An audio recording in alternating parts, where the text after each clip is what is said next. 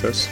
Eh, creo que se ha retrasado un poquito, pero bueno, teniendo en cuenta las fechas que son y tal, la verdad es que estoy bastante contento últimamente con, con la periodicidad que estamos teniendo, así que, bueno, espero que lo, que lo disfrutéis.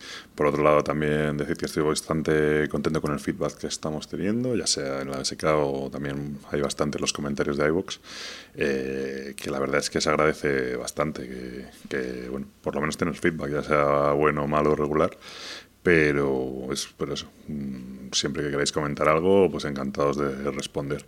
Y nosotros eso tratamos de, responder las dudas. Cuando lo vemos, los comentarios de bus funcionan un poco mal y a veces no llegan todas las respuestas y tal, pero, pero tratamos de responder siempre. Así que por nuestra parte, seguir igual, que nosotros intentaremos eh, seguir igual o mejorar.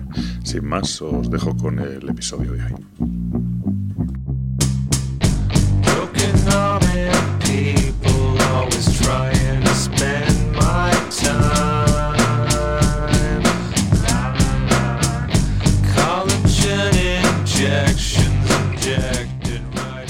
Pues aquí estamos en el episodio número 24 del podcast de Punto Victoria con Gabriel de Mipel Chef, como siempre.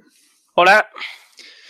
Y nada, en este episodio nos hemos propuesto, Gabriel y yo, mm, dado que coincide además el juego que hemos jugado bastante, estas fechas y tal, volver un poco a la, a la estructura habitual, es decir, hablar de un tema, hablar de, luego de un juego y posteriormente vamos a hacer la sección de follow y unfollow que, que nos reclamaban bastante.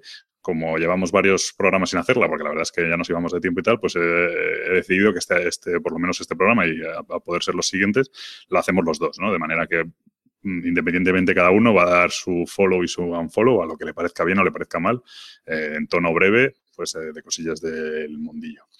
Y bueno, en cuanto al tema de hoy, un poco lo que lo que queríamos tratar, que luego tendré que ver cómo le pongo el título a esto, es eh, un poco en este mundillo empieza a haber ya gente que tiene más, bueno, pues es más conocida, tiene más influencia, eh, pues que tiene un blog, blogs importantes, podcasts importantes, bueno, gente que tiene ya como cierta trascendencia a lo que dice, ¿no?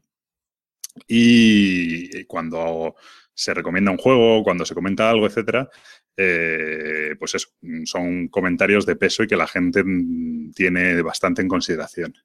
Entonces, de un tiempo a esta parte, a mí me da la sensación, y Gabriel comentando el otro día, creo que coincidió en sobre el asunto, que hay cierta tendencia y ciertos comentarios de estos que, bueno, yo empiezo a verle ciertos comentarios interesados. Es decir, eh, creo que Mm, se hacen recomendaciones, se hablan de pelotazos, se dice o juegos que, mm, que, no son buenos porque a mí no me han gustado, porque fulanito tal, mm, eh, bueno, cosas así que creo que tienen más que ver con el interés personal, con posibles movimientos posteriores, etcétera, que con, con, la, con una realidad bueno, pues de, de, mercado, una realidad de, ranking de, calidad, etcétera. ¿no?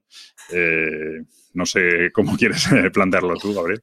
Es un poco delicado el tema, la verdad, pero es verdad que eh, lo llevamos comentando ya un tiempo, eh, sobre todo pues eh, después de, que ciertas personas recomienden ciertos juegos, te los encuentres después en, los hilos de venta, que, que digas que, yo qué sé, es, es, eso, es que la comunidad se está volviendo interesada en el sentido de que pones una cosa que sabes que te sigue un montón de gente o que la gente valora lo que dices y enseguida la gente va a intentar buscar el juego, va a intentar eh, comprarlo. Lo que no tiene mucho sentido o lo que no me gusta eh, es que tú pongas bien un juego, lo, lo pongas eh, unos días, semanas, meses después en venta. Eso es como es lo, es lo que no me gusta, ¿no? Es lo que como lo que no tiene un poco de lógica. Estás intentando alabarlo para que para deshacerte de él y que alguien te lo compre rápidamente.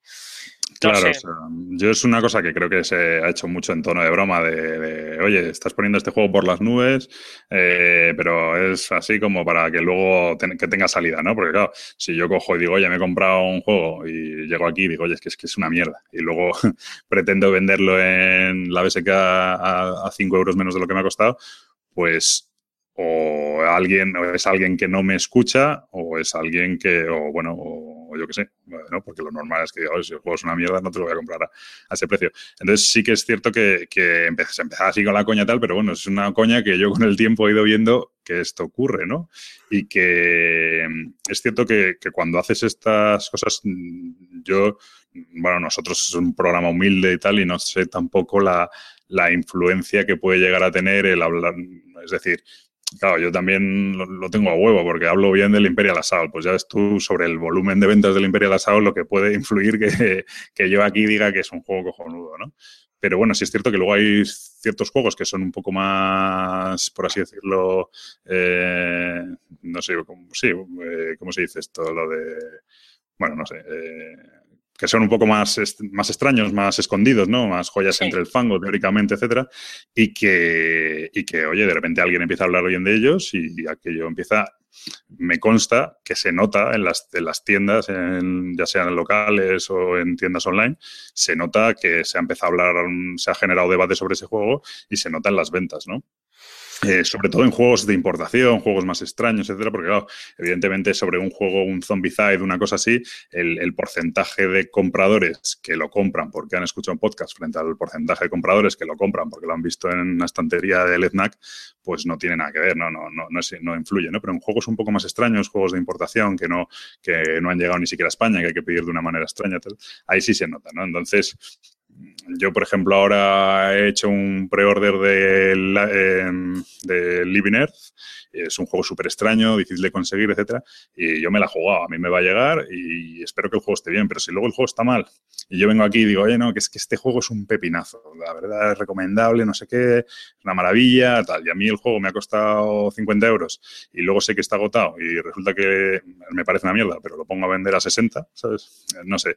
Un poco esa ambigüedad, ¿no? De decir, oye, mm, ¿hasta qué punto eso tengo interés en dar una información fidedigna? Claro. tengo intereses personales metidos en esto, ¿no? Claro, es que es un poco conseguir notoriedad para poder eh, vender un juego que no te interesa o simplemente dar publicidad o hacer marketing sobre algo que te interesa mm, mediante la notoriedad que has ido consiguiendo. Y yo encuentro que eso desvalúa un poco todo el trabajo, todo el esfuerzo que hayas podido poner antes, ¿no? Es como Mm, claro, sí, dime. Llego a tener un, ciertos seguidores, que, es que cuando digo seguidores es gente que, que, opina lo mismo, que comparte gustos, y les intentas vender algo que tú ya no quieres o que no te gusta y estás, no sé, es como una falta de respeto hacia la gente que, que, comparte tus gustos, ¿no? O sea, hemos llegado hasta ese extremo y cada vez se ha estado viendo más, o por lo menos yo lo he notado bastante. Sí, o sea, yo por ejemplo ahora es, es, un, es, un, hecho que ya he comentado alguna vez y lo vuelvo y lo comento, lo he comentado por Twitter y lo he comentado en persona con mucha gente. Yo ahora yo tengo una relación personal con, con la gente de ABA Games y de ABA de los de ABBA, ¿vale? Los españoles de ABA Games, que están empezando a lanzar juegos al mercado. Tú el otro día hablabas del portal of More, etcétera. Eh, yo, a la hora de hablar de los juegos de ABA Games, que hay algunos que me gustan mucho, otros me gustan menos, etcétera, pues cada vez que hable de un juego de ellos, tendré que decir claramente, oye, mi opinión sobre este asunto puede estar sesgada porque mm, conozco personalmente a la gente que lo lanza, puedo conocer personalmente al autor, etcétera. Entonces, mm, yo opino esto, pero valóralo en, en, su justa medida, ¿no? No, no voy a ocultar que tengo intereses, no son profesionales, yo tampoco me vuelve, me va a hacer me va a sacar ni estoy haciendo nada en especial, pero bueno, tengo unos intereses personales detrás, unos intereses particulares que son los míos y que puede hacer que mi opinión sobre ese juego difiera de la opinión que tendría de ese mismo juego si no conociera a la gente que lo edita, ¿no? Eh, es humano, es natural, pero lo que creo que es muy importante es que esos intereses eh, queden muy claros desde antes, porque además yo creo que en este tampoco la gente eh, es una mezquina ni nada. O sea, yo puedo decir, oye, este juego es un. Este juego de Ava Games, por ejemplo, lo, digo ya, el juego, el, el, de Boss, que han lanzado ahora Ava Games, a mí me parece un juego que es muy majo, que es una pasada y tal. Eh, pero lo puedo decir pero también deciros, oye, yo con Ava Games tengo cierta relación, ¿sabes? No, no quiero venderos aquí una moto o qué tal. Eh, he buscado otras opiniones. Eh, es un poco lo que quería yo cuando hablamos de este tema y cuando quería sacarlo a colación. es que hay que tener, hay que... Hay que medir lo que se dice, porque la gente te lo toma... Ya no lo que se dice, lo que se dice, cada, uno es libre de decir lo que se dice. Quiero decir, hay que medir lo que escuchamos y lo que nos creemos. Creo que antes era un mundo más inocente, eh, muy happy, muy todo super flower y creo que ahora empieza a haber que tener un espíritu bastante crítico, no con los juegos en sí, sino también con los, las fuentes de las, en las que nos informamos sobre los juegos. Entonces, mm, de lo mismo de este podcast, es decir, eh, nosotros podemos poner, ya ves, hemos puesto por las nubes el Dice City y luego nos han puesto a varir. No tenemos intereses con Artipia Games ni con el, con el Farufakis este, pero, pero podría ser, ¿no? Eh, entonces, bueno, pues hay que es eso, ¿no? Yo creo que en el último año, último año y medio, empieza a haber ciertos movimientos, ya se diluye un poco más la diferencia entre editorial, autor, eh, aficionado, mm, iba a decir prensa, por así decirlo. Creo que ahora eso está mucho más diluido. Hay autores que son aficionados, pero que a la vez tienen un blog, pero que a la vez no sé qué. Hay canales de YouTube que a la vez hacen, son editoriales, pero que a la vez al final eh, se ha diluido esa, esa, diferenciación, con lo cual también hay que estar ahí un poco más vivo a la hora de, apreciar y, de, bueno, de entender y de, descifrar ciertas informaciones que se dan, ¿no? Y por otra parte, yo lo que me pregunto, ¿es tan necesario, mm, lo llamaría una mentira piadosa, ¿no? En el sentido de que tú, tú estás contando una trola para, para intentar que tener más ventas de un juego, quitártelo antes de medio, ¿lo vas a necesitar realmente? ¿La, ganancia que te va a aportar eso es, es necesaria? Yo, yo, creo que no, encima, es que encima es quedar mal por quedar mal. O sea. Bueno, yo creo que es humano, es un poco lo que yo decía. A mí, pues si un amigo autor saca un juego y yo el juego pues lo miraré con otros ojos, a lo mejor no tan críticos y, y realmente a lo mejor no, no, me estoy engañando, o sea, no, no estoy engañando, sino realmente pienso eso, pero, pero luego si ese juego lo pongo al lado de un juego de Blada, por ejemplo, pues entonces digo, joder, se le ven las costuras, ¿no? Realmente, realmente a lo mejor es que no he hecho esa valoración crítica que se haría de un juego de Feld o que se haría de un juego de, pues eso, de Blada o del que sea, ¿no? Sino que lo he mirado con unos ojos más suaves. Entonces, creo que es humano también el decir, bueno, pues, hombre, siempre estoy pensando ya cuando es puro interés, pues oye, es puro interés. Por eso digo, pero que ahí no, está ya en el lado de, oye, cada uno es libre de en Twitter, con un micrófono, con una cámara o con lo que sea, pues decir lo que le salga a las narices, ¿sabes? Y con el interés que sea. Creo que está más en el lado del, del cliente, por así decirlo, del, o del, del, público, del que le escucha o del que lo lee o de tal, eh, el decir, oye, este tío me está metiendo un gol.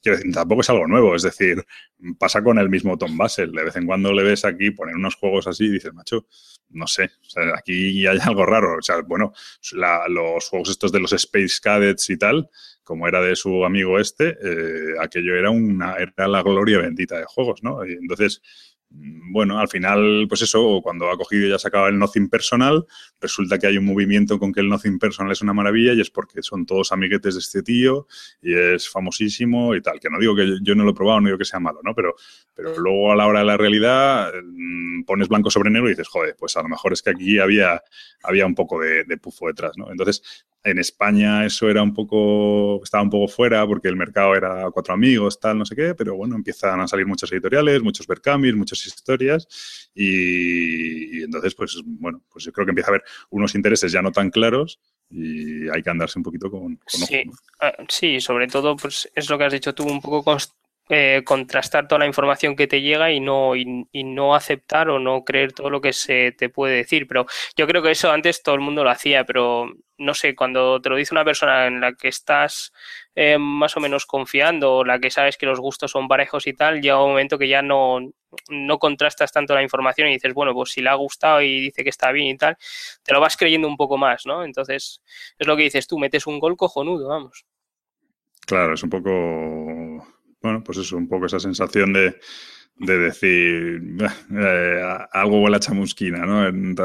sobre todo porque a mí me ha pasado que alguna, alguna te la cuelan. Eh, a mí, ¿sabes? Alguna me he comido en plan de, joder, han puesto este juego por las nubes en tal blog o no sé qué, y de repente vas y, ves que hay uno que lo vende en la, en la BSK y vas a comprarlo y dices, coño, si es el tío que acabo de leer hace 10 minutos diciendo que el juego este era la hostia y el, y el post es de hace, de hace 5 minutos, ¿sabes? Bueno, hace 5 minutos no, pero hace 5 días, ¿sabes? Hace 5 días está diciendo que esto era la caña, ¿no? Y ahora de repente mm, lo vende y con una sola partida, pero... claro, porque es, no, es para cambiar el gusto. Claro, en mi grupo no encaja o no tengo sitio, tienen que entrar nuevos vale, una vez, bueno, pero cuando ya empieza a ser sistemático y tal, no lo sé. No sé. Sé que este tema no nos va a granjear muchos amigos, porque al final, eh, como dice, eh, bueno, un dicho que se dice de los periodistas deportivos, o de perro no come perro, pero, pero bueno, a ver, tampoco lo hacemos con mala intención y, es más porque es lo que estamos resintiendo estas últimas temporadas, ¿no? De decir que la comunidad está un poco cambiando, que antes no se veían estos afanes o se veían menos, vamos, o no nos enterábamos tanto, pero es que es verdad que últimamente se, se nota un poco más, ¿no? O sea, todo comentario tienes que, o sea, yo por lo menos lo vuelvo a mirar y remirar porque tengo la impresión de que puede ir con con una doblada cojonuda. Entonces, no, no sé, antes, antes confiaba más de, la opinión de, gente que ahora pues me, lo pienso más. Sí, sí, sí, normal, es, eso.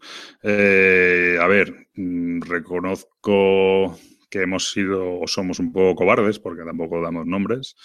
Eh, ni hablamos de personas concretas ni de situaciones concretas, eh, pero bueno, no es, no es mm, nuestra intención tampoco pelearnos con nadie ni crear polémica. Eh, nuestra idea más bien, y ahí está cada cual su labor, es que, que haga una visión crítica, ¿no? Que la gente diga, y lo repito, de nosotros mismos. Es decir, eh, yo también, pues mm, también de lo que nosotros decimos, que se haga una visión más crítica y que se coja un poco con pinzas, porque al fin y al cabo nosotros somos aficionados y podemos, de entrada podemos equivocarnos fácilmente, pero luego podemos eh, empezar a... Bueno, yo la verdad es que no de esto no tengo ningún interés comercial precisamente. pero... Es lo que te iba a decir.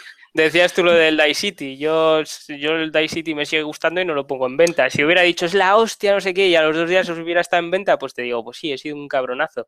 sí, pero, pero no tienes interés, intereses comerciales, pero al fin y al cabo sí que eh, conoces a gente. Yo antes era muy amigo de, de gente de Masquioca, luego al final cuando te llevas mucho moviendo en esto y tal, y a mí repito, bueno, no estoy seguro, pero creo que podría afirmar que no me han regalado un juego nunca, ¿vale? Eh, nadie. Nadie me refiero de una promoción y tal, no estoy seguro, no estoy convencido, pero creo que no. O sea, algún sorteo cosas así, sí, pero de, de, oye, te voy a regalar este juego para que hables de él o para que lo mires, simplemente tal, nunca, ¿no? Y con lo cual no es que a mí diga, no, es que yo era mi amigo más que Oca porque me hacían no sé qué descuentos y tal, nada de eso, ¿no? Pero bueno, al final tienes relación con ellos, conoces, eh, hablas con ellos, te dicen, oye, pues vamos a lanzar esto, vamos a sacar esto, ¿no? Y generas unas relaciones. Eh, me pasa ahora mismo con, también con Michael de Cuarto de Juegos, pues que tenemos más relación porque voy allí a jugar, bueno, no sé qué. Entonces, al final, tú, aunque no te sean intereses económicos, sí que tienes eh, bueno, pues un cierto sesgo a la hora de hablar de las cosas, ¿no? Y yo, si alguien me tuviera que, me dicen, oye, ¿cuál, ¿qué tienda irías tú en Madrid a comprar juegos? Pues, pues tendría que, probablemente diría, cuarto de juegos. Eh, no, quiere, no quiere decir eso que, sea mentira, no es mentira, pero, pero yo eh, tengo unas vivencias allí que, bueno, pues que a mí me gusta mucho la tienda.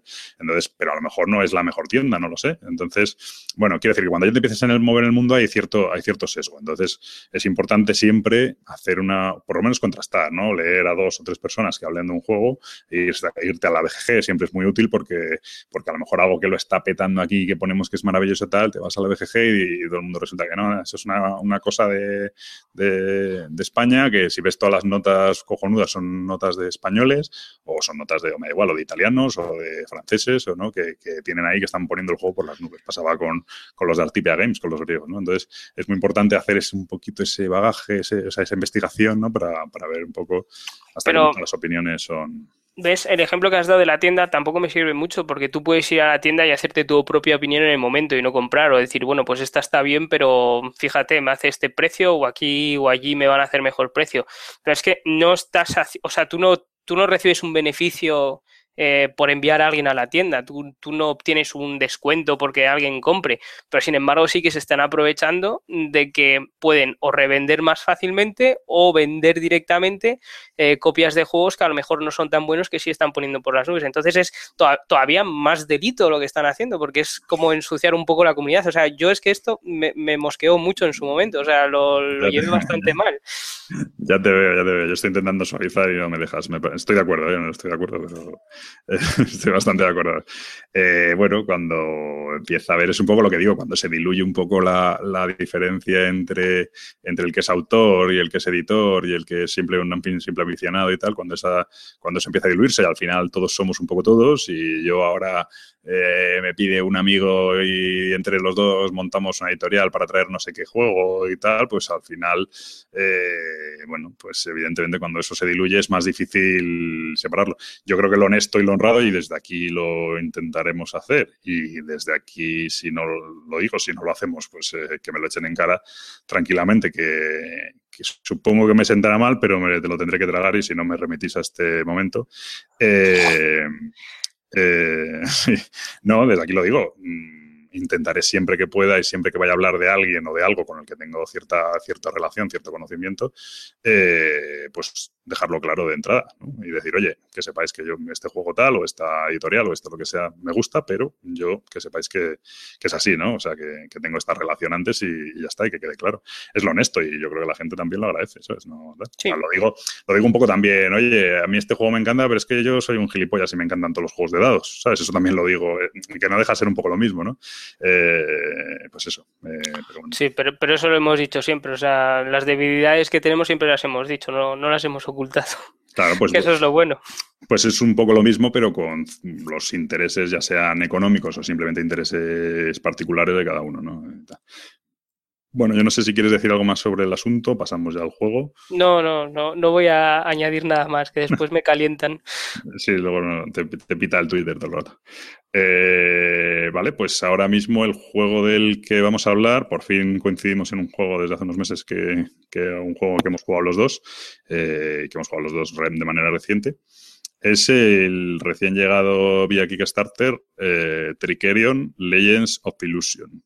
Es un juego de Richard Aman y Victor Picter. El artista es Vilio Farcas y la editora principal es Mindclass Games. Publicado este año, bueno, perdón, no este año no, el año pasado, 2015, de 2 a 4 jugadores y de 60 a 120 minutos.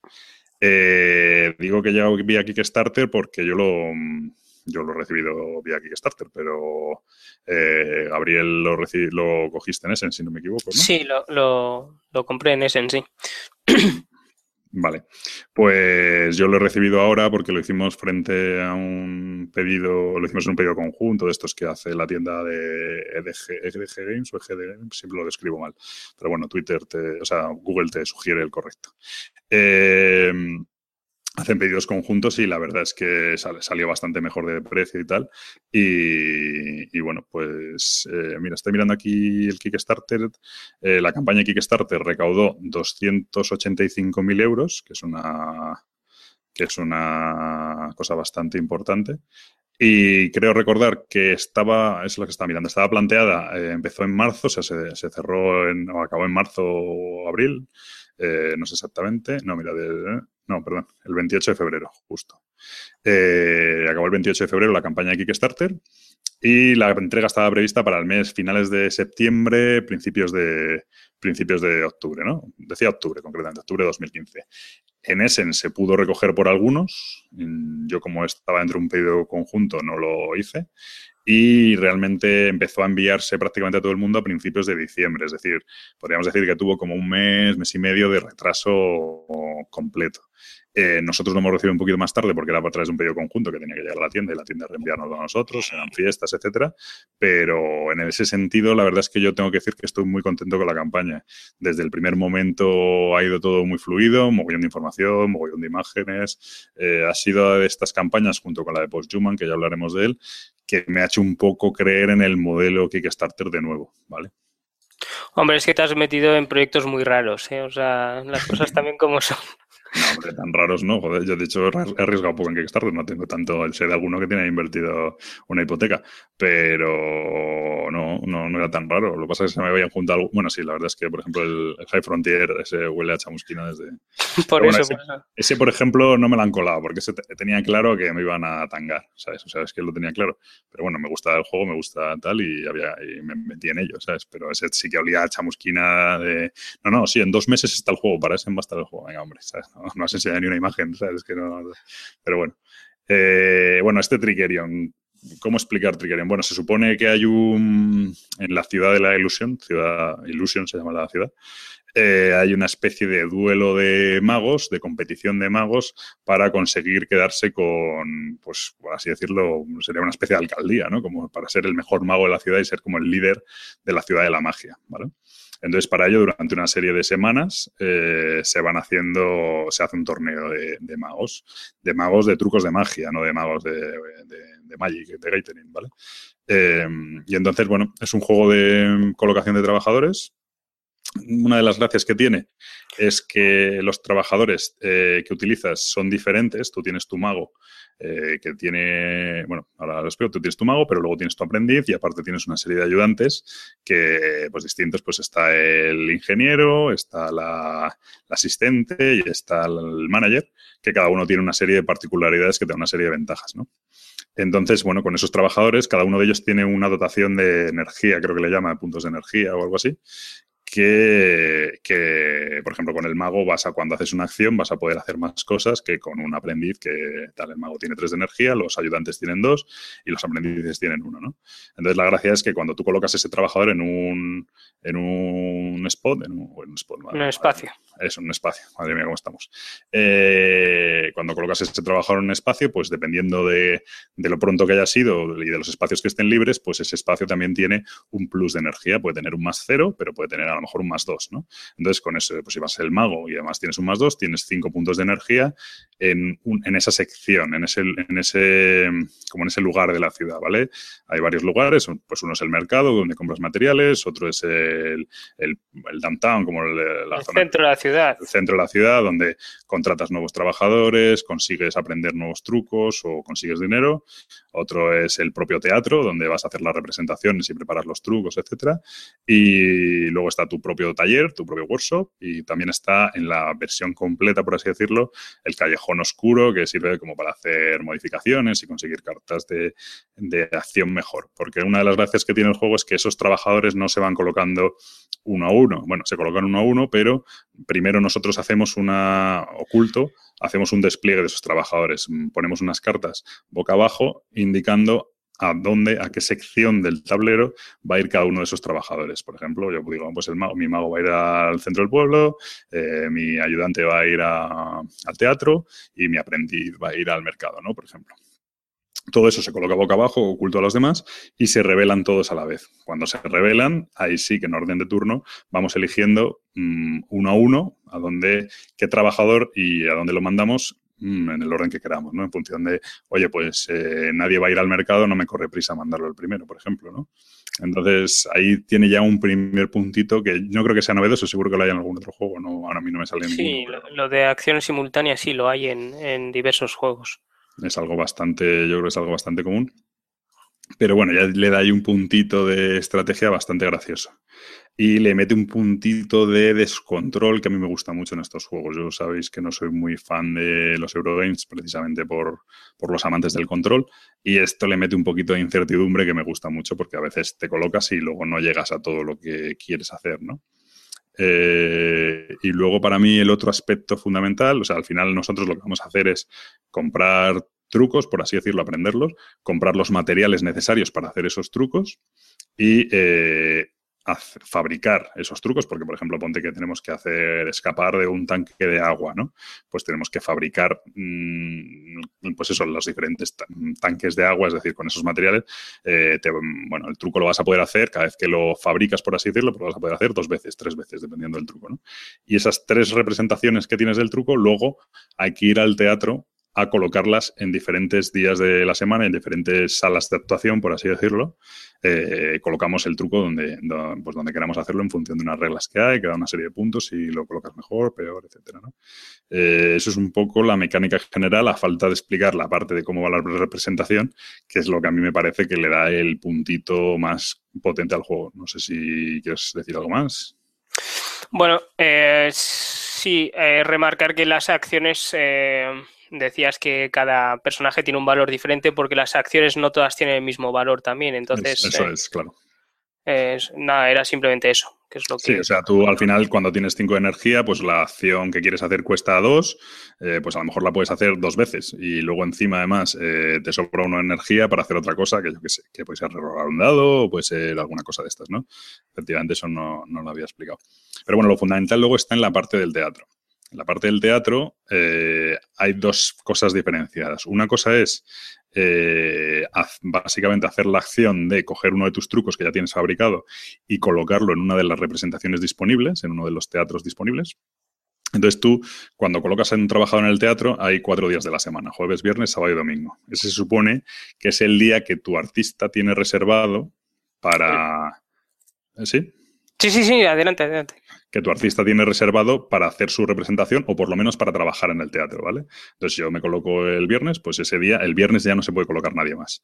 Eh, el que se coloca el jueves y el que se coloca el domingo tiene unos. El, jueves se supone que va a ir antes a la hora de elegir las cosas y tal, pero, eh, pero tiene una, penalización. El jueves es un día un poco de mierda para ir al teatro y entonces va a recibir menos puntos por todos los trucos suyos, que es como menos prestigioso el jueves, ¿vale? Y el que se coloca el domingo es mucho más prestigioso entonces va a costarle más, porque no sé por qué hoy es domingo y tiene menos energía y tal, eh, va a costarle más hacer las acciones, pero cada vez que haga un truco eh, va a tener mucha mayor repercusión, por así decirlo. Bueno, el caso es que tú colocas esos trucos una, o sea, la acción principal es mandar ahí un tío y colocar esos trucos en las diferentes representaciones, porque a lo largo del juego van saliendo como una serie de cartas donde nosotros vamos a tener que ir colocando nuestras fichas de truco y bueno, pues se pueden colocar en diferentes. No puedes repetir el mismo truco en la misma función, ¿vale? Porque no tiene sentido hacer dos veces el mismo truco en un espectáculo. Y bueno, se trata de ir colocándose un poco en, en, donde te convenga mejor, donde creas que puedes sacar más puntos, etc. Y luego está la gracia de que si tú hay un espacio especial reservado en cada día de, las, de la semana, de estos cuatro días, para mandar a tu mago. Si mandas al mago, quiere decir que vas a representar una de las funciones que está preparada. La función al menos tiene que tener uno de tus trucos, porque tú eres el mago principal, ¿vale? Y, tu truco va a ser como el, truco principal del espectáculo pero en, ese, en esa función puede haber trucos de los demás jugadores. Entonces, cuando tú representas e, esa función, tú vas a llevarte puntos, vas a llevarte puntos por la carta de función que estás representando, vas a llevarte puntos por lo bien conectados que estén todos los trucos que allí se representan, pero todos los demás artistas que participan en esa función se consideran artistas, eh, artistas invitados y también van a trincar puntos de tu representación. ¿no? Eh, ¿Hasta ahí bien? ¿De acuerdo todo? Todo de acuerdo, todo perfecto. Todo perfecto, ¿no? Eh, bueno, pues eh, no voy a tampoco dar mucho más la explicación. El tema es que ahí es donde yo creo que el juego brilla bastante. Eh, no se trata de yo me hago mi chiringuito y me hago mi truco y me hago mi representación, meto todos mis trucos y lo, y lo represento yo, porque tú tienes que preocuparte, porque además esas cartas de función van moviéndose y al final se pueden llegar a descartar si no las representas. Entonces tú tienes que preocuparte de que no, de, bueno, de, sacar adelante. Y tienes que preocuparte de meterte en todo lo que puedas para que la gente vaya representando tus trucos, aunque no sean las mejores condiciones, aunque no sea color tal. Pero ahí se genera un, un, caos bastante curioso, porque, porque a lo mejor tú te metes a representar una función y dices, no, yo me quiero meter el domingo, porque el domingo todos eh, mis trucos que se representen me van a dar más puntos. Pero claro, el domingo es el último en elegir qué función va a representar. Que ahí te pueden hacer una faena cojonuda. Te pueden hacer una faena cojonuda porque te pueden dejar la peor función donde haya menos puntos luego para rascar. Eh, bueno, pues tiene ahí un caos que a mí me encanta, mm, pero que creo que puede llegar a, frustrar un poquito. Pero yo no lo considero un caos, ¿eh? Yo lo veo un poco mm, incontrolable, cosa que me encanta. O sea, eh, incontrolable sí, un caos no. O sea, es una preparación que, que tienes que pensar mucho tampoco es tanto caos en el sentido de que es cierto lo que has dicho, vas a intentar meter un tus trucos en un poco todos los teatros, ¿no? Porque quieres que se represente sí o sí, seas tú o no seas tú el que haga eh, la presentación del espectáculo. Pero justamente eso es lo que le da todo, todo su encanto, ¿no? De mm, voy a intentar representar la mejor actuación de hecho, los bonus que te llevas por representarla tú con respecto a lo que se puede llevar eh, los demás jugadores tampoco varía tanto, al menos que tengas eh, muchos eh, ayudantes, porque no es que haya una variación muy grande, y sí que se pueden llevar mucha más tajada de, de lo que tú te llevas representándolo. Claro, pero ahí efectivamente, tú, yo cojo y digo, bueno, hay una función donde yo me he metido, tengo ahí mi fichita y voy a mandar a mi mago a representarla, pero cuando yo mando a mi mago y la gente lo ve, empieza a meter trucos en mi función a cuchillo, ¿vale? Como si no hubiera un mañana. ¿Qué pasa? Que cuando llega mi turno de, esto lo he hecho yo en una partida, cuando llega todo eso se hace, se termina el turno y, y, llega el momento de las representaciones. Cuando llega mi turno de representación, a mí no me interesa representar esa función, porque si yo la represento, a lo mejor yo me llevo 5 puntos, pero es que los demás se llevan 12 o 13. Bueno, pues en ese momento tú puedes decidir no representar la función, la dejas pasar y como sea la última función que está en el tablero, se descarta ella con todos los trucos que había encima, ¿no? Sí.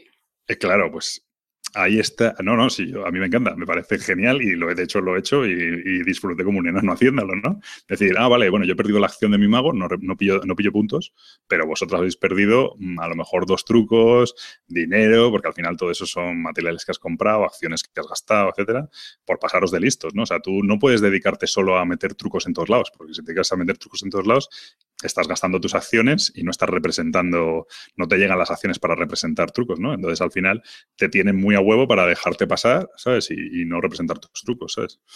Entonces, bueno, no sé, me parece una mecánica bastante, a mí muy, me, gusta mucho, o sea, me, tal.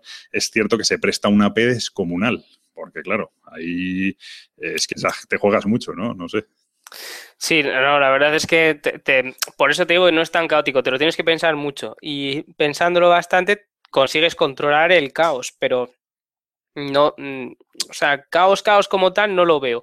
Lo que sí lo veo es un descojone total de, te metes un farol de que vas a representar y empieza todo el mundo a meter ahí eh, eh, trucos, dejas pasar y haces otra función de otro que no te interesaba tanto, pero que al final te da más de lo que mm, vas a recibir con el otro y, y son unas risas, o sea... Claro, o sea, yo creo que ahí eh, empieza, hay, hay dos tipos de planteamientos iniciales que es muy normal, muy natural. Está el que dice, ah, pues yo me hago mi chiringuito, meto en esta carta todos mis trucos y luego la represento yo. Y entonces llega otro y de repente cuando ve esa maniobra coge pum y le mete tres trucos dentro o dos trucos, aunque sean un poco mierda, y le ocupa los espacios y ya no puede, no puede hacerlo el otro y entonces, bueno. Eh, luego está el que no, dice, yo no represento nada, pero me voy metiendo en todas las cartas y ya me lo irán representando, ya me irán haciendo mis trucos, em, llamando a mí como artista invitado y voy cogiendo puntos de todos lados, de todo tal. Pero claro, a ese la gracia es decir, ah, pues que tienes esta carta llena de trucos, pues nada, la dejamos pasar y se pierden todos, ¿no? Eh, es un equilibrio bastante interesante entre una cosa y la otra. Es decir, bueno, yo cojo mis trucos, los coloco, no me importa que este coja puntos en mi representación, pero no quiero tampoco que abuse de mí. Bueno, pues muy guay, la verdad. ¿Y las sensaciones te la dio también el mercado con los materiales? Porque a mí me dio esa misma sensación el, el, mercado. O sea, puedes llegar a un nivel de caos y de puteo muy tremendo. Sí, el mercado, cómo funciona, que también está muy guay, es que hay una serie de materiales disponibles y tú puedes encargar materiales para que estén disponibles el turno que viene. Entonces, claro, eh, te eso, eso, encargar materiales para el turno que viene son acciones que te cuesta y tú en ese turno no estás sacando nada en claro. Entonces, si resulta que tú el turno que viene encargas, la, unas, encargas las cuerdas, pues el turno que viene van a estar pero las puedes comprar tú y las puede comprar cualquiera. Pero eres tú el que las has traído y el que te ha costado las acciones, ¿no? Entonces también manipulas bastante el mercado. Encima además eliges eh, dónde van a entrar esas cuerdas, es decir, qué otro, qué otro material vas a quitar para que entren esas cuerdas, ¿no? También es bastante, bastante puñetero eso, ¿no? Solo tienes cuatro materiales disponibles y al solo tener cuatro, cuatro huecos, siempre tienes que ir quitando cuando llega material. Entonces, si te vas fijando un poco en los trucos que quieren, que necesitan materiales los otros magos, se los vas quitando y les vas haciendo una putada bastante guapa. A mí eso me pareció, entiendo que con más partidas será más fácil, me pareció bastante inabarcable. Es decir, ahí es donde voy yo a que el juego es peligroso porque si alguien intenta abarcar eso, es decir, oh, este ha comprado palomas y ha comprado cuerdas. Joder, es que quiere hacer este truco. Bueno, Vale, o sea, puedes llegar a saberlo porque todos tienes tu propio cuadernillo, que es una pasada, ahora hablamos de la edición, eh, todos tienes tus propios cuadernillos donde te dice todo lo que hace falta para cada truco, ¿no?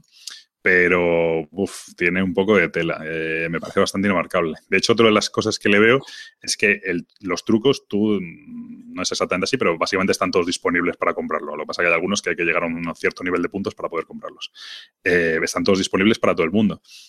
¿Qué pasa? Que tú a lo mejor dices, ah, pues voy a comprar este truco y empiezas a mirar las cartas y resulta que no está. Y es que lo ha comprado otro, ¿sabes? Eh, bueno, mm, o sea, están todos disponibles, pero solo hay una copia de cada, truco porque no tiene sentido copiarse en la ciudad de la ilusión, yo qué sé.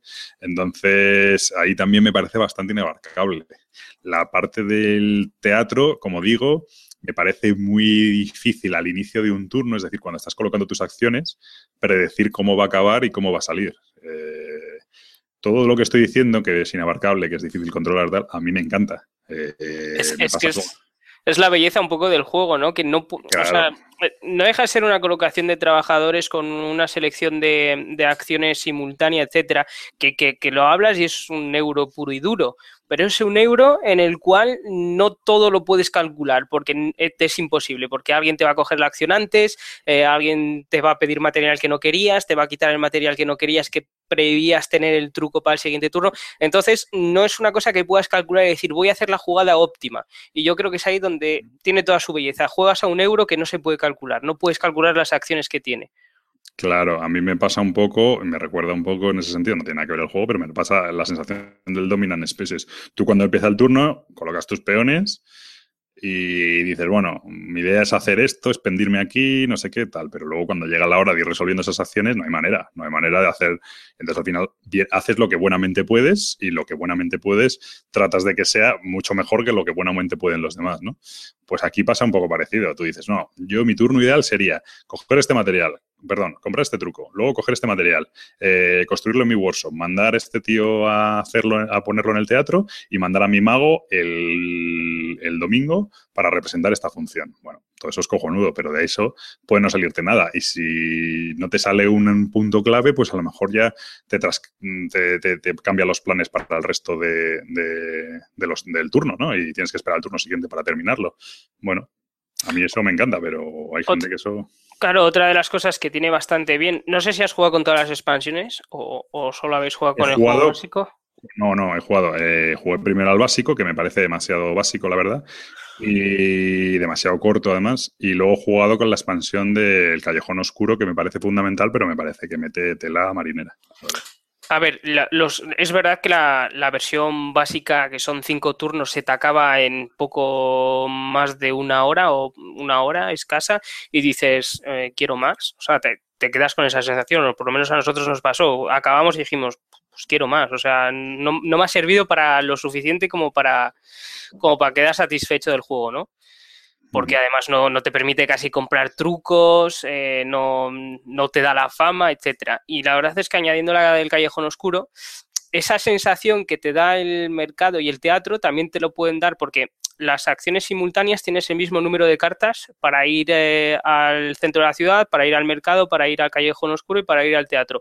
Con el callejón oscuro puedes comprar más cartas que hace impredecible también dónde vas a ir, porque tú puedes asignar muchas más gente de lo que el otro puede al centro de la ciudad, entonces ahí se monta todavía más grande, porque dices tú, bueno, ¿y qué cartas tenía? ¿Qué cartas no tenía? ¿Cuánta gente va a poder enviar al centro de la ciudad a hacer tal?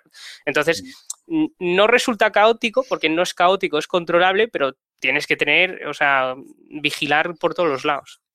Sí, porque además esas cartas tienen, una serie de acciones especiales que son muy interesantes. Te permiten hacer, de entrada, te pueden, si no te sirve la acción, te sirven para hacer una, como te dan un, punto más de energía a la hora de, participar en ese, en ese sector de la ciudad, ¿no?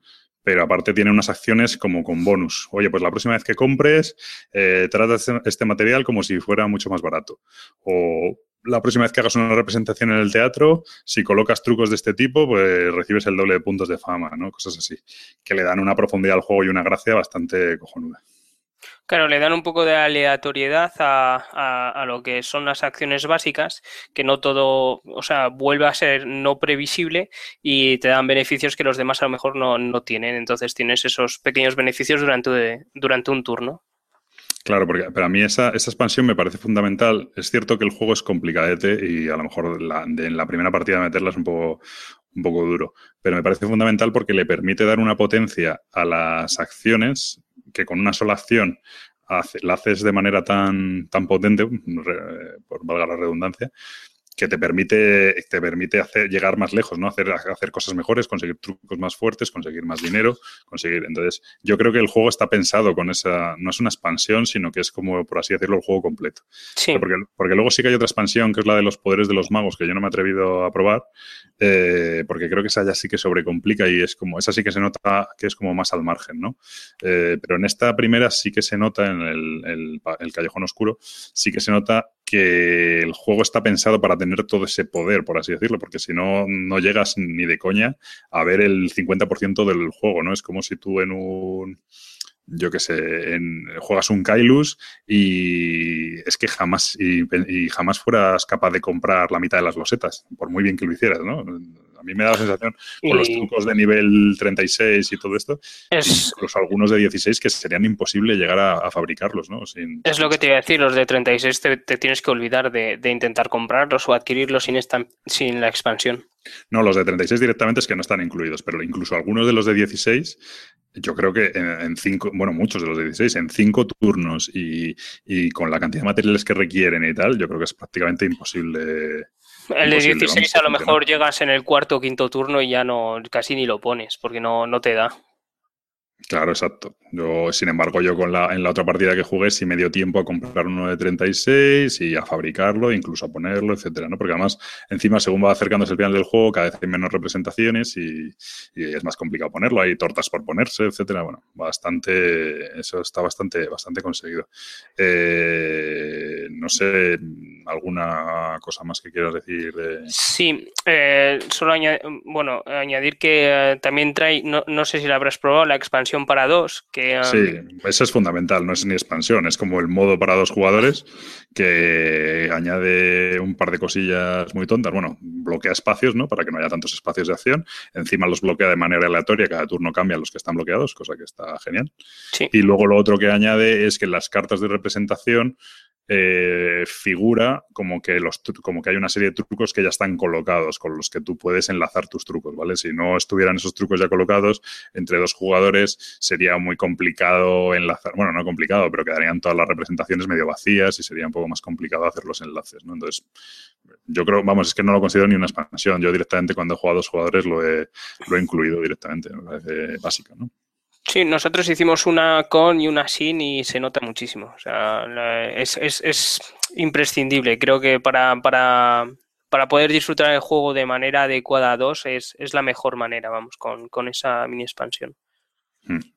Eh, yo eso, sobre todo como resumen, me parece un Eurogame muy, muy potente, me parece muy, me parece muy profundo, pero tiene esto de que no es un, o sea, que tiene bastante incertidumbre. A mí eso me encanta en los juegos. Me pasa con el, como digo, con el Dominion Species y me pasa con otra serie. De hecho, los Eurogames que más me gustan son esos, estos que tienen esa incertidumbre y que te obliga un poco también a sobrevivir en cada turno.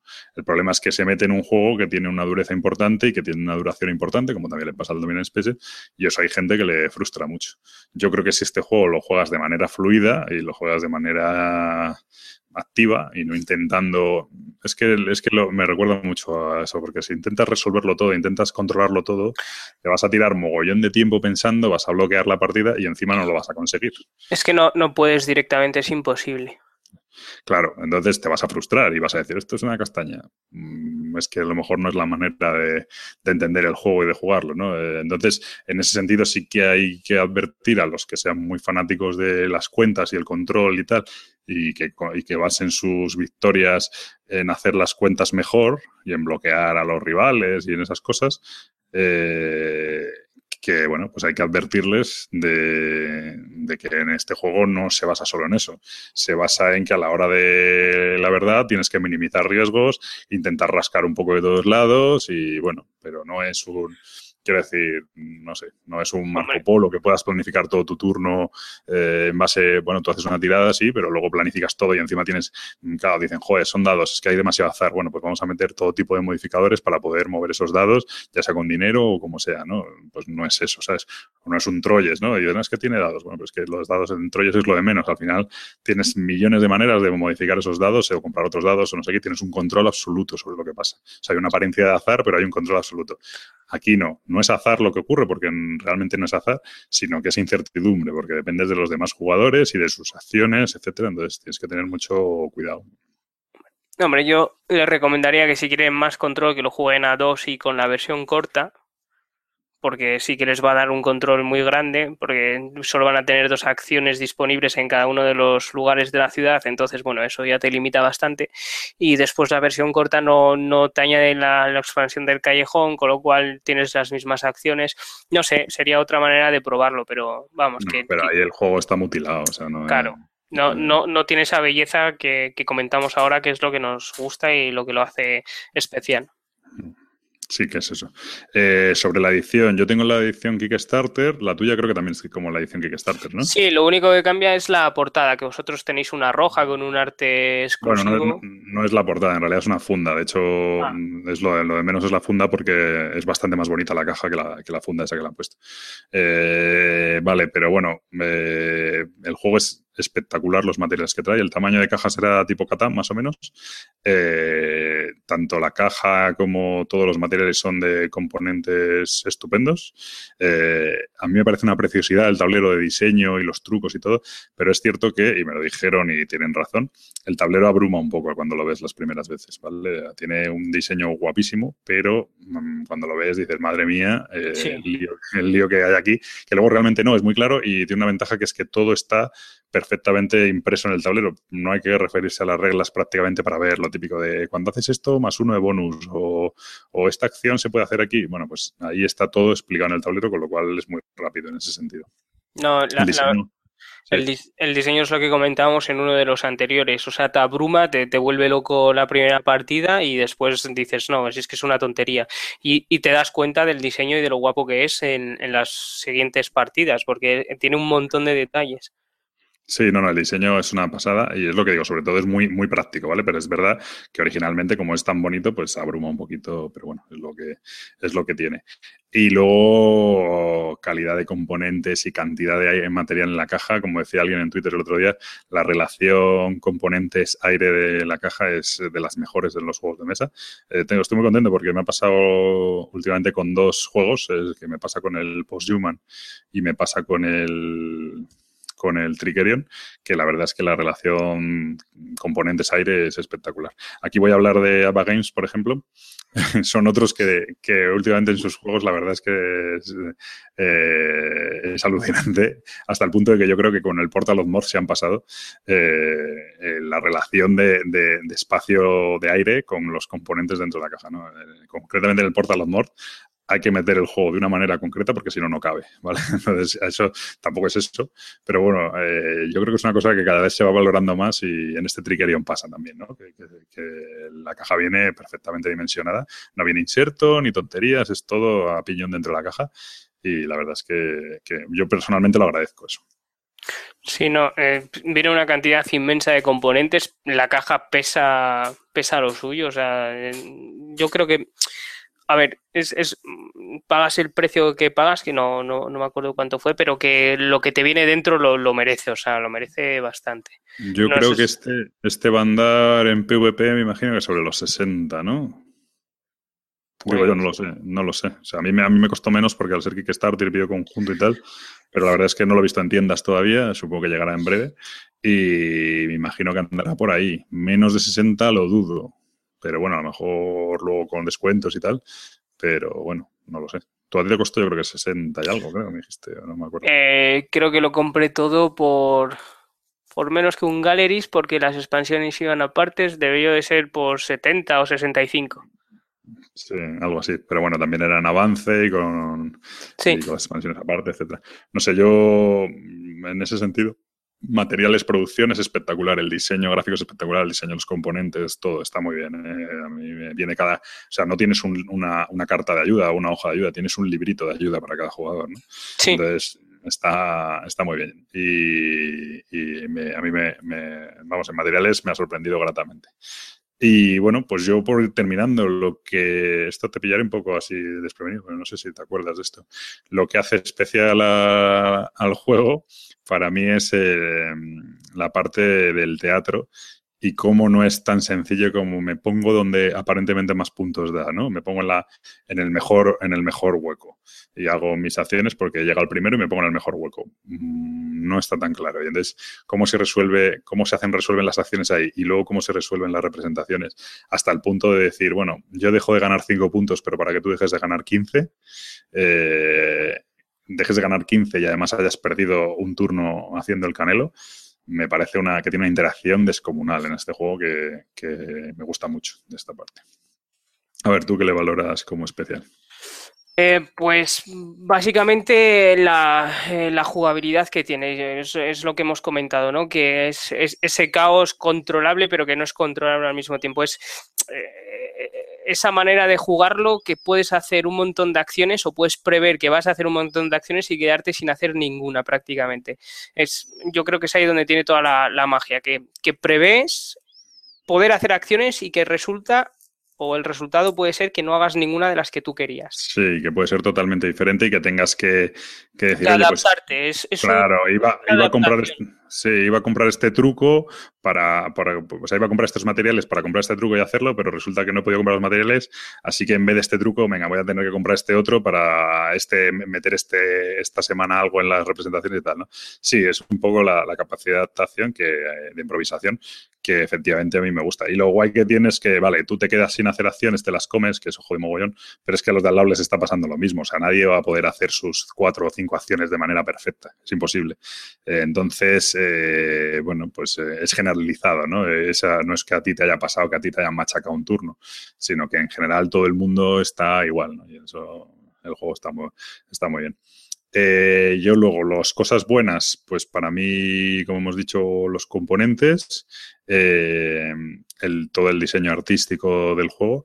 me parece un juego súper profundo y muy, muy rejugable.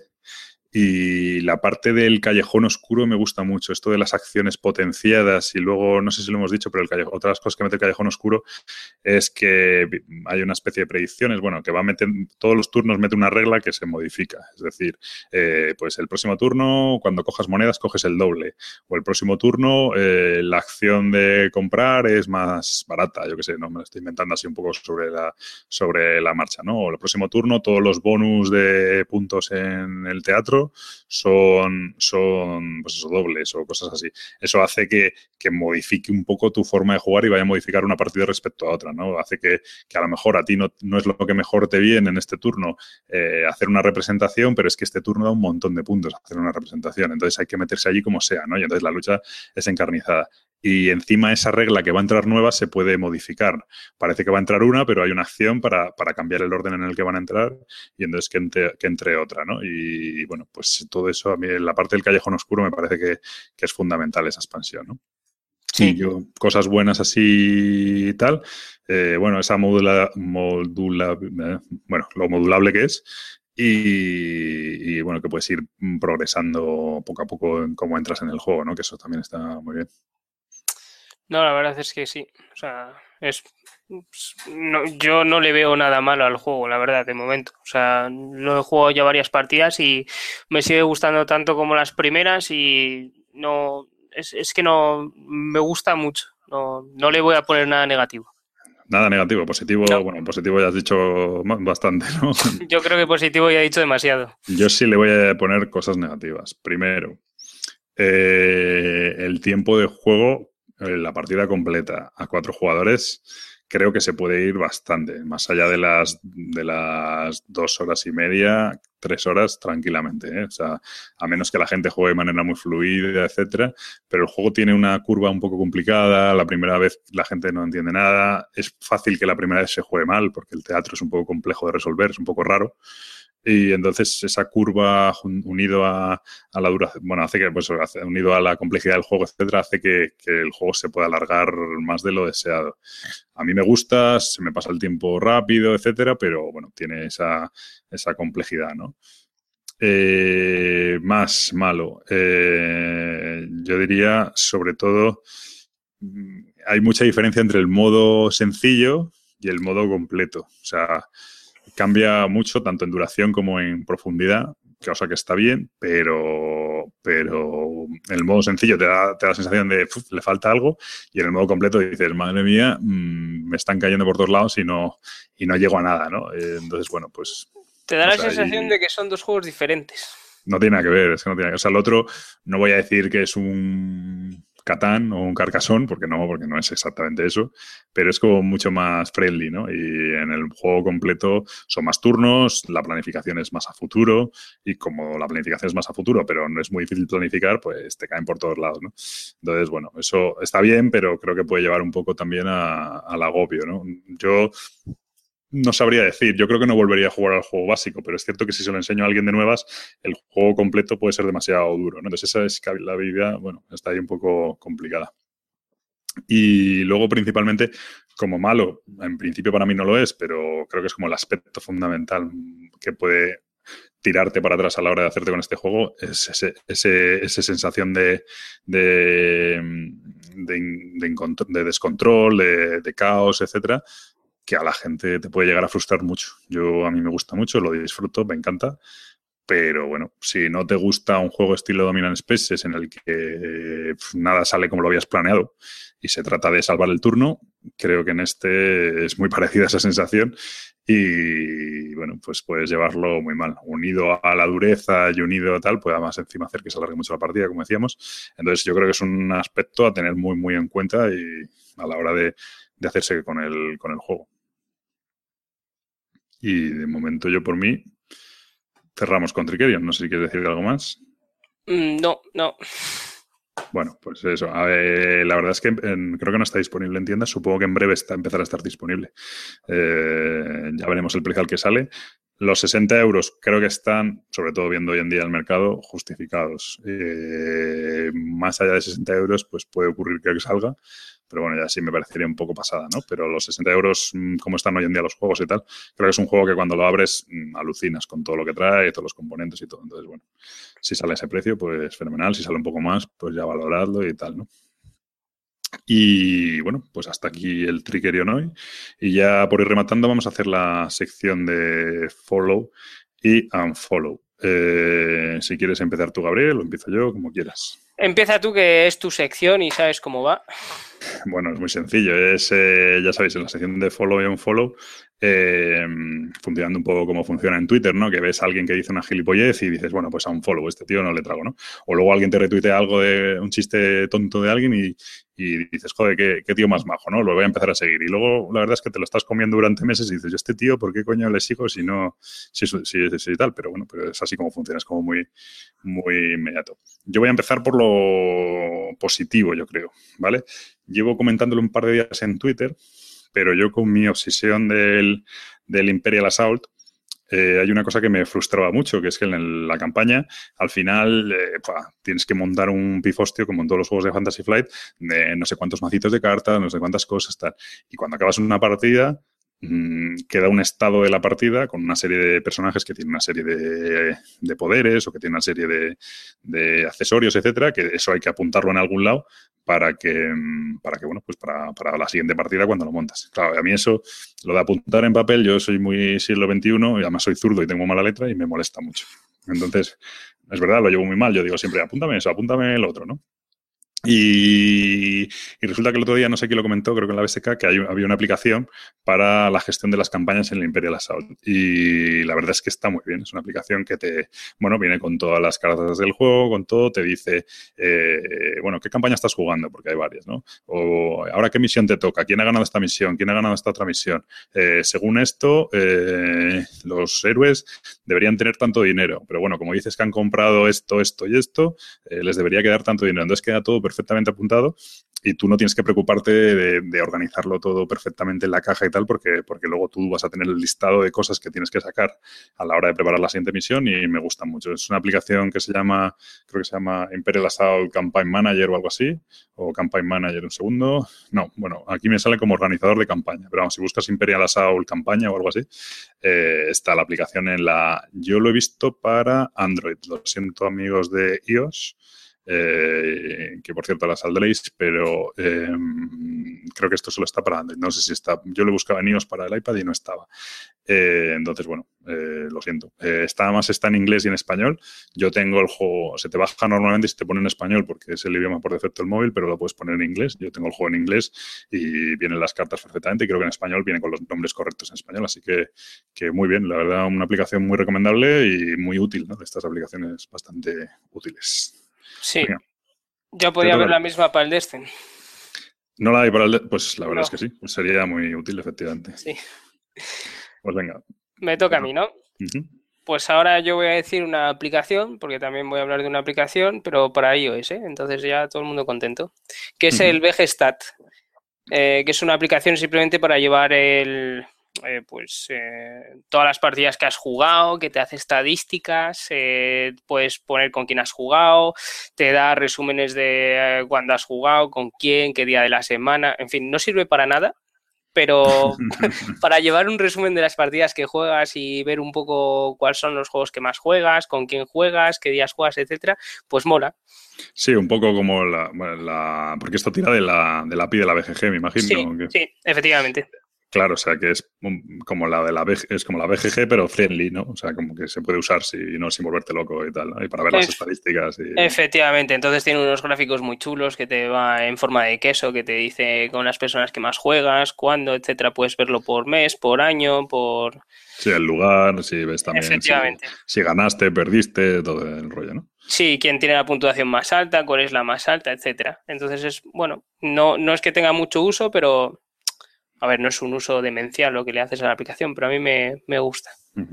Esto es lo que veo, primero, que me comentabas antes, que está solo para, para iOS. Efectivamente, sí, hablaban en Essen, estuve hablando con ellos y hablaban de una portabilidad para Android en, dentro de poco, pero tampoco mm. veo que se mueva demasiado. Y luego le veo, que yo antes no lo he comentado, que cuesta 3 dólares. Efectivamente. Eh, no es mucho, pero bueno, ya hay que ser bastante friki para pagar tus tres euritos para ver con quién has perdido las partidas.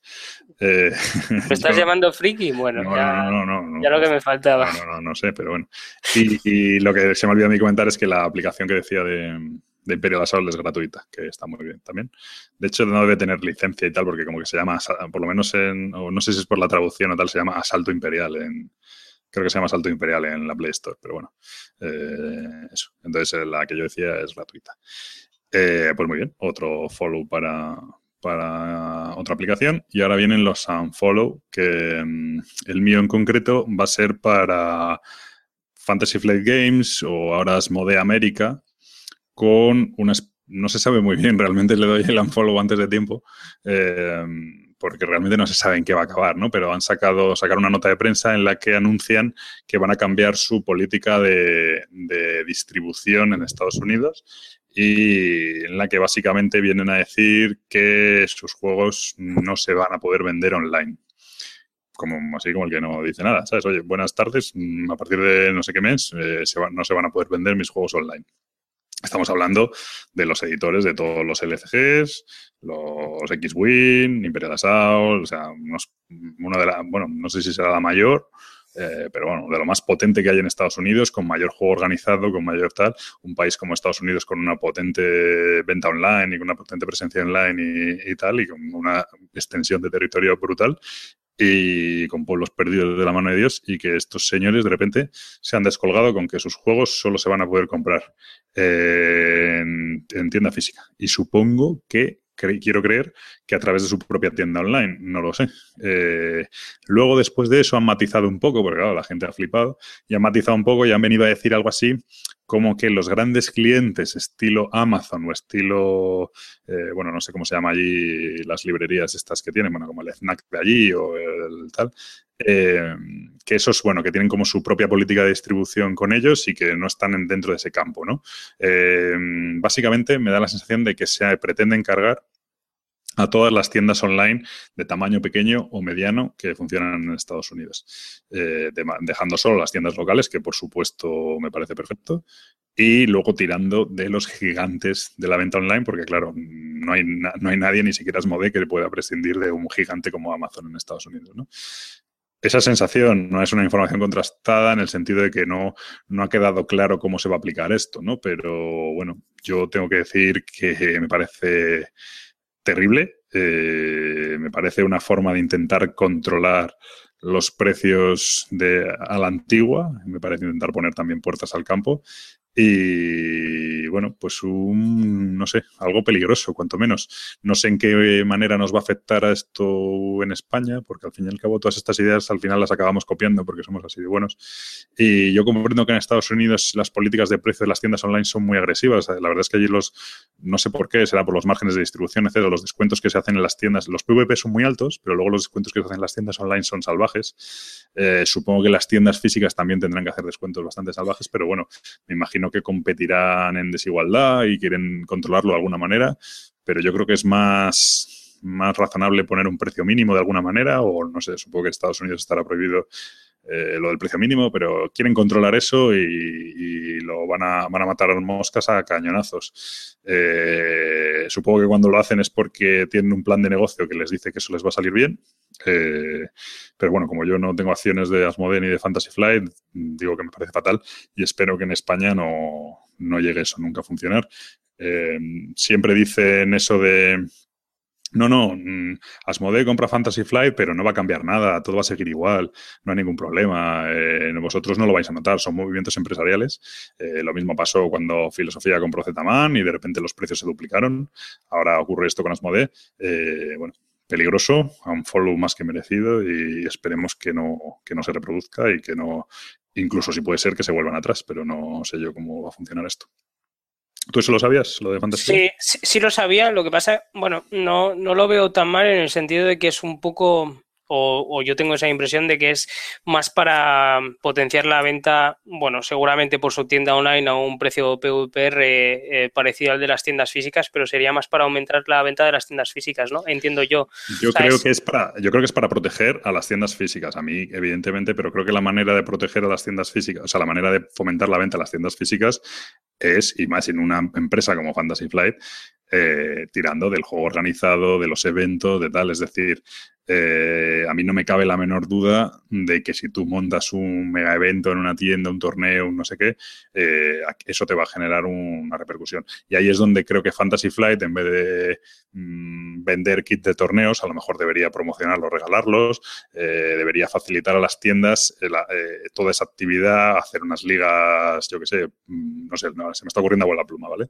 Pero hacer unas ligas que vayan rotando entre las diferentes tiendas, de manera que los jugadores vayan moviéndose ese tipo de cosas, ¿no? Eh, yo comprendo que sí, además en Estados Unidos me da la sensación de que es mucho más agresivo la venta online. En España siempre eh, parece que está un pelín más controlado. Yo no sé, yo sospechaba que había una especie de fijación de precios o de fijación de descuentos máximos. Me han asegurado por activa y por pasiva que no, pero es curioso que prácticamente tú buscas un juego medianamente novedad y en todas las tiendas online está exactamente al mismo precio no creo que todos tengan los mismos márgenes, es decir, tú podrás tener el mismo precio de distribución, pero el mismo margen respecto a gastos, etcétera, no creo, con lo cual sorprende que estén siempre al mismo precio, pero bueno, mm, será como sea.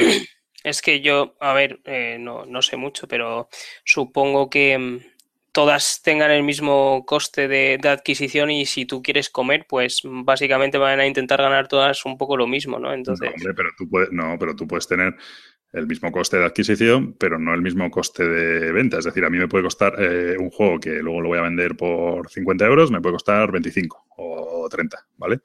Y a ti te va a costar exactamente lo mismo. Pero si yo vendo mil copias y tú vendes 10 copias, no podemos ponerlo al mismo precio. Bueno, podemos, pero es absurdo, salvo que haya algún tipo de norma extraña que lo que, lo, que obligue a que estén al mismo precio. Es decir, eh, no podemos ponerlo al mismo precio porque mis gastos, es decir, mi servidor web, mi trabajador, mi tío trabajando, es decir, mi sueldo, etcétera, eh, se tiene que repercutir sobre todas las copias de todos los juegos que vendo. Si yo a lo largo de un mes vendo 100 copias de distintos juegos y tú a lo largo de un mes vendes 2.000 copias de distintos juegos, eh, los márgenes de cada, que le metes a cada juego no deberían ser los mismos. Entonces, bueno, creo que eso en Estados Unidos funciona así, por eso hay tanta agresividad online, etcétera, y creo que en España, que me parece bien, eso está mm, regulado de alguna manera, igual que está regulado en el sector del libro. A lo mejor no es regulado de manera normativa, pero sí en una especie de buenas prácticas internas entre las editoriales y tiendas, etcétera, distribuidoras, cosa que, mm, visto el percal, mm, virgencita que me quede como estoy, me parece perfecto. Pero salvo grandes rebajas de campañas de, de liquidación, etcétera, en España no se ven grandes diferencias de precios. No, la verdad es que no por eso. Bueno, pues es el, un follow para Asmodee Fantasy Flight allí, que esperemos que no nos salpique aquí. Pero vamos, todo lo bueno lo copiamos, así que lo veremos pronto. Esperemos que no, tampoco, que no se copie eso. Y voy con mi unfollow. Pues mi unfollow va a ir para eh, Edge. Edge España, por, por, por, por su magnífico libro de reglas de Robinson Crusoe. Sí, nominado por... Eh, me faltan reglas en el reglamento. A ver, que, no es porque falten, porque siempre se puede cometer errores y los que cometen los errores son los que hacen las cosas, ¿no? ¿no? No es tanto por el error, sino es más por la espera, por decir que era por, por sacarlo de manera mejor, de manera más eficiente, de, esperar desde junio, yo creo, junio, julio. Bueno, junio, junio tú. O sea, hay gente que lleva, yo este juego lo llevo viendo en pre-order por lo menos desde septiembre. Sé que, sé que era septiembre y no sé si es de este año o del año pasado. Es cierto que no, por, no, no, no en parte, o sea, no, perdón, no de este año, pero no sé si del año pasado, es decir, del 2000, o sea, no sé si de 2014 o incluso 2013. Lo llevo viendo en pre-order. Es cierto que con algunas tiendas que se han columpiado. O sea, en esto Edge nunca ha dicho que lo iba a sacar ya y tal, eso es verdad. Pero, pero, pero este juego, algunas tiendas, por lo que sea, lo pusieron en pre-order hace por lo menos año y medio y yo creo que son dos años y pico. Entonces, bueno. Y, bueno, y va un poco más, más, más allá, es decir, eh, yo, yo qué sé, cuando, reciben el juego no lo abren, no miran las reglas, no intentan probar, que, no, no, leen, no, hay un control de calidad, no, no. No, no, no, lo hay, no lo hay. No lo hay. O sea, no lo hay. Esto ha pasado, esto ha pasado con Beer también, ha pasado con. Es decir, eh, no lo hay. Porque hay cosas que son obvias. En, hay algunos casos por ahí que son flagrantes. O sea, de, cartas que vienen mal impresas y, y, joder, o sea, el primero que abre una copia se da cuenta. Y en este caso, el primero, o sea, si tú has jugado el juego bueno, básicamente lo fundamental, yo no sé si hay alguna ruta más, creo que había alguna cosilla de que ponía mal el número de una losa inicial, etcétera, pero bueno, eso me, me, parece un poco como más así. Pero lo principal es que en el setup no vienen las reglas específicas para jugar ni a dos ni a cuatro jugadores. Con lo cual, si tú no te metes en Twitter o no te metes en la BSK o en los foros de Edge, eh, si estás jugando al Robinson Crusoe a dos o a cuatro jugadores, estás jugando mal. Todo el que esté jugando a dos y a cuatro jugadores, según las reglas que vienen en la caja, está jugando mal. Y la única manera de enterarse es a través de los diferentes foros, Twitter, etcétera. Y esto es una cosa que en el momento que llegó la, primera caja a la primera casa de cualquier aficionado, según sacó el juego, se dio cuenta, porque si tú conoces el juego, has leído sobre él, eh, etcétera, eh, ves, mm, ves que, evidentemente está mal y aparte lo hará imposible. básicamente, los jugadores. Claro, básicamente te pone que para dos jugadores que, están explicando una partida, creo que de tres, que para dos y cuatro jugadores vayas a la página no sé qué, y en esa página no te viene ninguna especificación. Entonces, bueno, pues es un poco. Dices, falta algo, me parece. Y claro, obviamente falta. Es que es tremendo. y... pusieron, no es que pusieran excusas, según ellos es por las diferentes versiones que les dio Portal Games, que bueno, pues... Eh, bueno, pero aquí siempre pasa, a ver, yo entiendo que es humano y que probablemente sea verdad, que sea de las diferentes versiones que le dio Portal Games y tal, pero al final es lo que tú dices, joder, macho, cuando te llega el juego, ábrelo y monta una partida. Y, el, y, si has jugado la versión original, te va a cantar enseguida. O sea, si has jugado a dos jugadores o has jugado a cuatro jugadores, vas a decir, oye, aquí no había que usar a un, a un personaje más si eras dos jugadores jugadores. O, oye, aquí no había que, que esta carta no era exactamente así si, si eras cuatro jugadores. Es que cantan. De hecho, es que es, que, es que ocurre. No es que en la, en la BSK, porque estas cosas en la BSK salen enseguida, y no es que en la BSK, que lo hay, haya gente que se dedica a, fiscalizar de arriba abajo un juego coma por coma. Es que eh, canta, joder, es que enseguida se dan cuenta, es que cuando pasó con Devir y pasó con las con el Path of Glory, es que las cartas venían impresas el, la carta por las dos caras, en vez de venir a anverso y reverso, venía dos veces el anverso, macho, o sea, eso no es, no es fiscalizar nada, no es, que, es que canta, ¿cómo sacas un juego así? O, yo qué sé, hombre, entiendo que lo saques, pero avísalo, oye, vienen la, mira, lo vamos a sacar, pero vienen las cartas impresas traducidas eh, fuera de la caja con las erratas, yo qué sé, ¿no?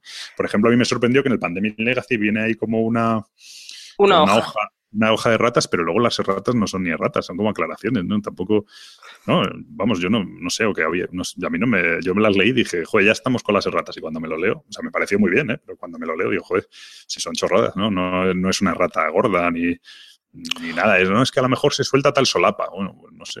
Bueno, tú como las abriste todas, pues no. Bueno, bueno, ya estamos aquí denigrando. Un, un foro para mí, por haber abierto todas las cajas del Pandemic. Ese sí, sí, un foro muy gordo para ti. Eso sí que. ¿Ves cómo no hay que fiarse de los podcasters? ¿Ves? se, fían, de ti y abren el Pandemic Legacy entero. Oye, que me volvieron a consultar y les di bien la consulta diciendo no abráis nada, por favor, eh, cuidado.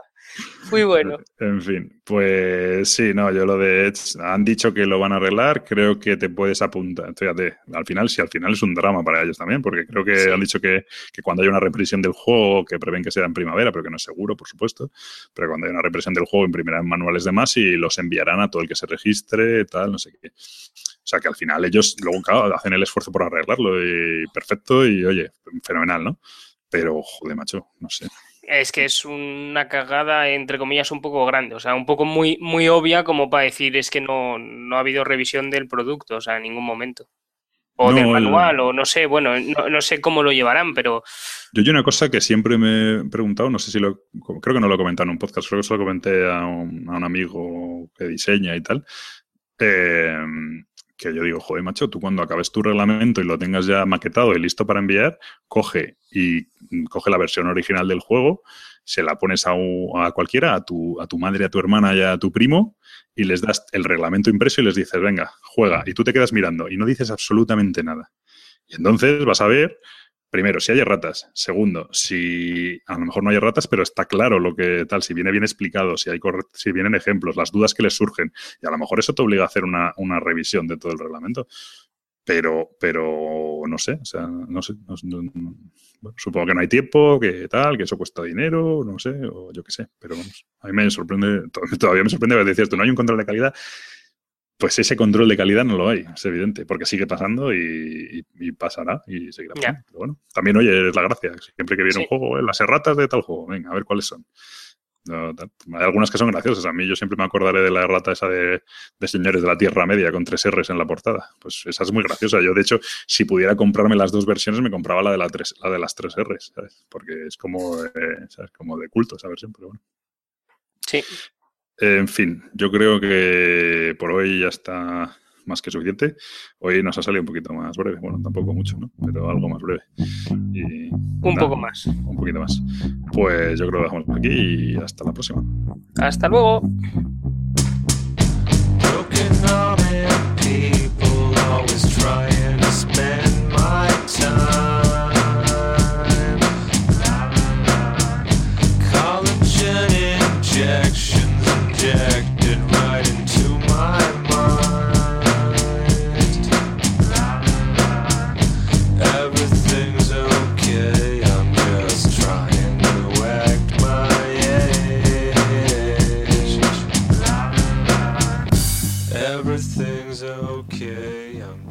Hasta aquí el episodio número 24 del podcast. Eh, espero que os haya gustado. Hemos vuelto un poco al formato original. Se ha reducido un poco en duración, aunque la verdad es que ya se un poco larguito, pero bueno, tanto el tema como el juego nos, nos interesaban bastante y además la sección de follow on follow lo hemos hecho conjuntas, se ha hecho un poquito más largo, pero vamos, yo creo que ha quedado, ha quedado bastante bajo. Como siempre aceptamos vuestras críticas y sugerencias en los diferentes canales, pues ya sea a través de la cuenta de Twitter en arroba victoria, en iVoox, en la como queráis. Eh, sin más, nos despedimos y esperamos volver en un par de semanas con el episodio número 25. Hasta luego.